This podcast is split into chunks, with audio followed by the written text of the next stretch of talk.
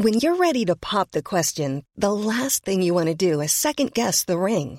At Bluenile.com, you can design a one of a kind ring with the ease and convenience of shopping online. Choose your diamond and setting. When you find the one, you'll get it delivered right to your door. Go to Bluenile.com and use promo code LISTEN to get $50 off your purchase of $500 or more. That's code LISTEN at Bluenile.com for $50 off your purchase. Bluenile.com code LISTEN. Queridos amigos de TED en Español, ahora que terminamos la primera temporada de nuestro podcast, queremos volver a compartir con ustedes algunos de los episodios que más nos gustaron. Les cuento que estamos preparando la segunda temporada que comenzará en febrero de 2019. Recuerden que si quieren suscribirse al boletín semanal de ideas en nuestro idioma, si quieren ver las charlas de TED en español o si quieren seguirnos en las redes sociales, pueden hacerlo en tedenespanol.com. Hablamos mucho sobre la importancia de la diversidad en nuestras sociedades y lugares de trabajo. Pero ¿qué pasa con la diversidad dentro de cada uno de nosotros? Bienvenidos al podcast de TED en español, soy Jerry Garbulski. Rebecca Wang es una de las millones de personas que tienen más de una identidad. Nació en Corea, se crió en la Argentina y se educó en los Estados Unidos. En su charla en TED en español nos muestra cómo esa diversidad puede darnos una herramienta muy poderosa.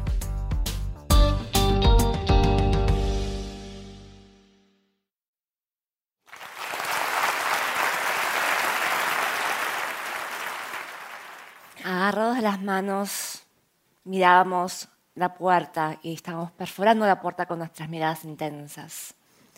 Mis hermanos y yo estábamos esperando a que mi mamá volviera del hospital donde mi abuela estaba siendo operada por un cáncer avanzado. Por fin las puertas se abrieron y mi mamá dijo, no sobrevivió la operación. Ella estalló en llantos y entre sollozos nos dijo, el último deseo de tu abuela fue ser enterrada en su hogar, en Corea.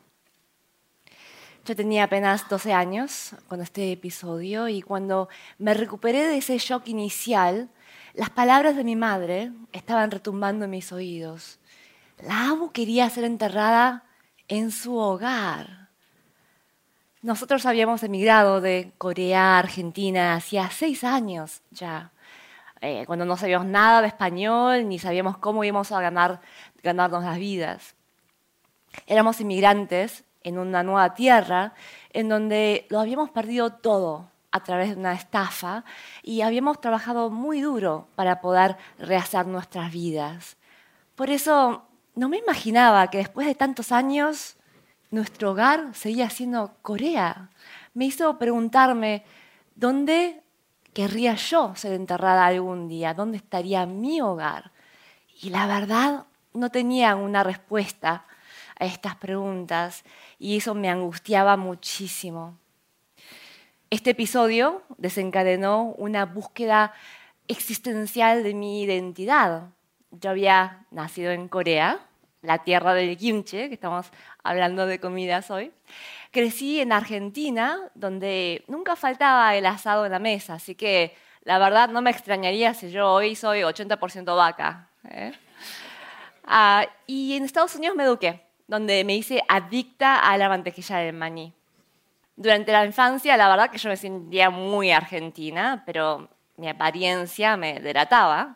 Eh, me acuerdo del primer día de la secundaria, entró la profesora de literatura, ella entró al aula, miró a todos detenidamente, se detuvo enfrente de mí y me dijo este oráculo, no aprobarás la clase a menos que consigas un profesor particular. Pero para entonces yo ya hablaba perfecto el español, yo creo que mejor que ahora, porque hace muchos años que me fui. Y me sentía forzada a elegir entre mi identidad argentina y la coreana. Parecía que yo no podía ser ambas eh, y tenía que abandonar mi identidad anterior para poder adoptar la nueva identidad. Así que cuando cumplí 18 años, me fui a Corea para ver si podía encontrar este hogar, a que yo podía llamar mi lugar en el mundo. Una vez en Corea la gente asumía que yo era extranjera y me preguntaban, ¿por qué hablas coreano con acento español? Aparentemente yo era demasiado coreana para ser argentina, pero demasiado argentina para ser coreana. Y darme cuenta de esto, la verdad que fue muy transformador. Decidí no tratar de cambiar lo que yo no puedo cambiar, aceptarlo. De hecho, me inspiré de una historia de mi abuelita. Mi abuelita, bueno, nunca aprendió el español ella, pero ella era muy independiente y se manejaba muy sola y caminaba por todos lados en las calles de Buenos Aires, incluso en las zonas más peligrosas. Una tarde la asaltaron en Buenos Aires eh, con una pistola, le pusieron la pistola en la cabeza y le dijeron, anillo, anillo, dame tu anillo. Querían su anillo de oro, que era su posesión más valiosa en esas épocas. Bueno, mi abuela mira al criminal en los ojos, se sienta en la vereda y dibuja una sonrisa pacífica en su cara. Bueno, lo que pasó es que ella había entendido anjo en vez de anillo, que en coreano significa sentate. Y ella dijo, bueno, es el último día de mi vida, así que si voy a partir, vamos a partir con una sonrisa, ¿no? Aceptó con gracia su destino. Imagínense la cara del asaltante. Ella, él se imaginó que era un ser de otro planeta, mi pobre abuelita, y se escapó desconcertado corriendo, ¿no? Bueno, con esta experiencia, la verdad que me inspiré a aceptar mi nueva realidad con optimismo. No había logrado encontrar ese lugar en el mundo al que yo podía llamar mi hogar, pero me preguntaba cuántas coreanas con gesticulación argentina, latina, eh, que hablan coreano con acento español habrá en el mundo, ¿no? A lo mejor podría ser una ventaja, eh, un instrumento útil el poder sobresalir en un mundo en el que las cosas están cambiando muy repentinamente y rápidamente, en que las cualidades y las habilidades a veces pueden convertirse en obsoletas de un día para el otro. Así que decidí no enfocarme en encontrar ese 100% en común con las personas con las que me encontraba, y en vez de eso me di cuenta de que frecuentemente yo era la única intersección entre grupos de personas que mm, no tenían mucho en común y a veces incluso estaban en conflicto entre ellas. Con esta nueva perspectiva decidí entonces ahora aceptar con orgullo las diferentes versiones de mi persona e incluso a veces me permití reinventarme. ¿eh? Por ejemplo, en la secundaria les tengo que confesar que yo era lo que en Argentina llamamos libros. O sea, tenía antejos gruesos, no tenía ni la menor idea de lo que es tener un sentido de moda. Es más, yo creo que la única razón por la cual tenía amigos era porque yo les dejaba copiar mi tarea todas las mañanas. Esa es la realidad. Ahora, una vez que fui a la universidad, pude encontrar una nueva identidad y la traga se convirtió en una chica popular. Claro que, bueno, era MIT, así que no sé si la vara era muy alta, que digamos, pero por lo menos esa identidad puede conservar. Y de hecho, cambié de carrera tantas veces que mi profesor consejero me decía que en, vez de ingeniería química yo tendría que tener un título en estudios aleatorios. Y a lo largo de mis años, eh, la verdad que tenía muchas identidades como académica, científica, innovadora social, inventora, emprendedora, eh, inversora más recientemente, conectora, maestra y la más importante, madre, hace tres años. Ahora, mi confusión era tal que hasta mi acento no se podía decidir. Y mis amigos me burlaban y me decían que el origen es tan indeterminado que yo hablo rebecanés, única persona del mundo que habla este idioma. Ahora, reinventarse puede ser difícil, ¿no?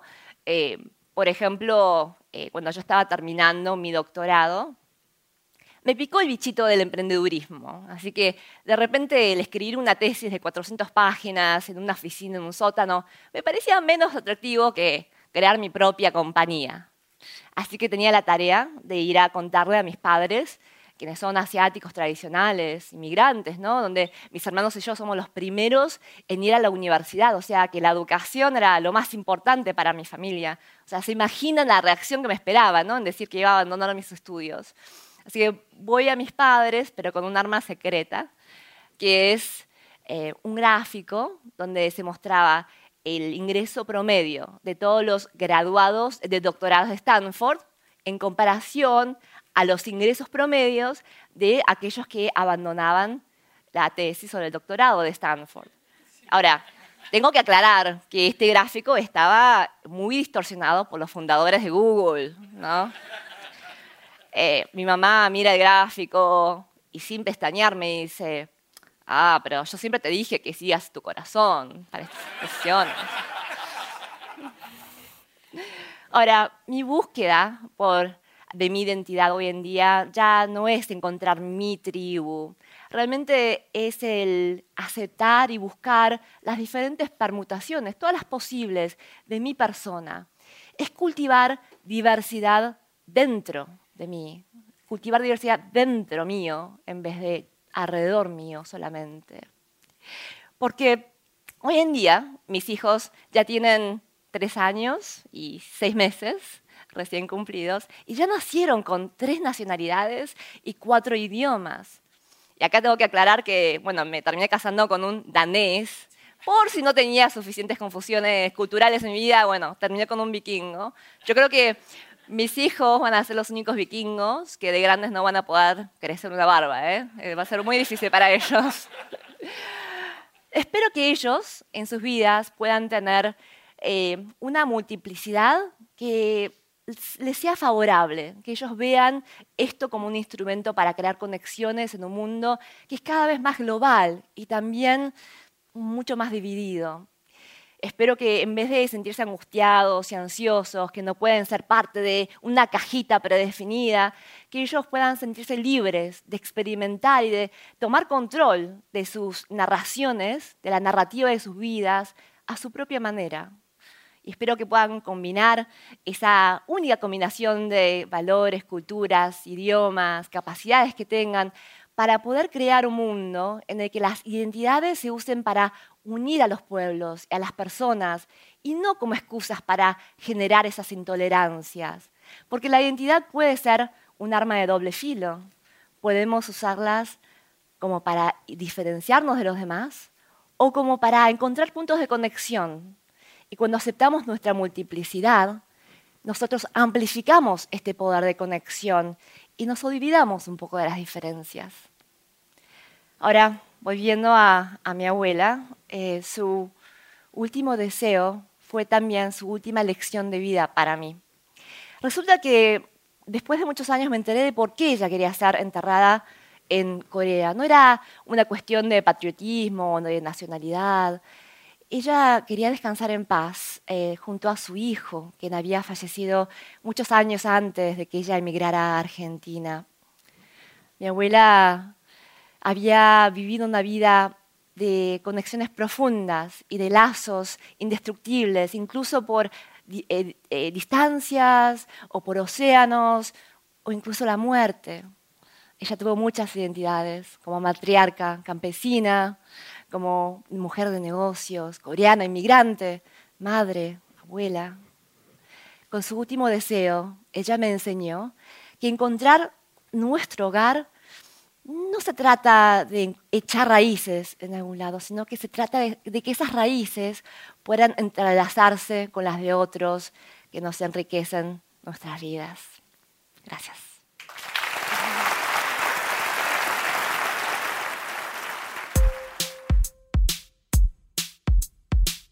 Para más ideas de TED en español, visita tedenespanol.com.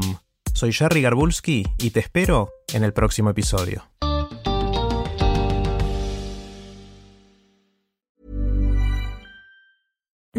Being a little extra can be a bit much, but when it comes to healthcare, it pays to be extra. And United Healthcare makes it easy with Health Protector Guard fixed indemnity insurance plans. Underwritten by Golden Rule Insurance Company, they supplement your primary plan, helping you manage out of pocket costs without the usual requirements and restrictions like deductibles and enrollment periods. So when it comes to covering your medical bills, you can feel good about being a little extra. Visit uh1.com to find the Health Protector Guard plan for you.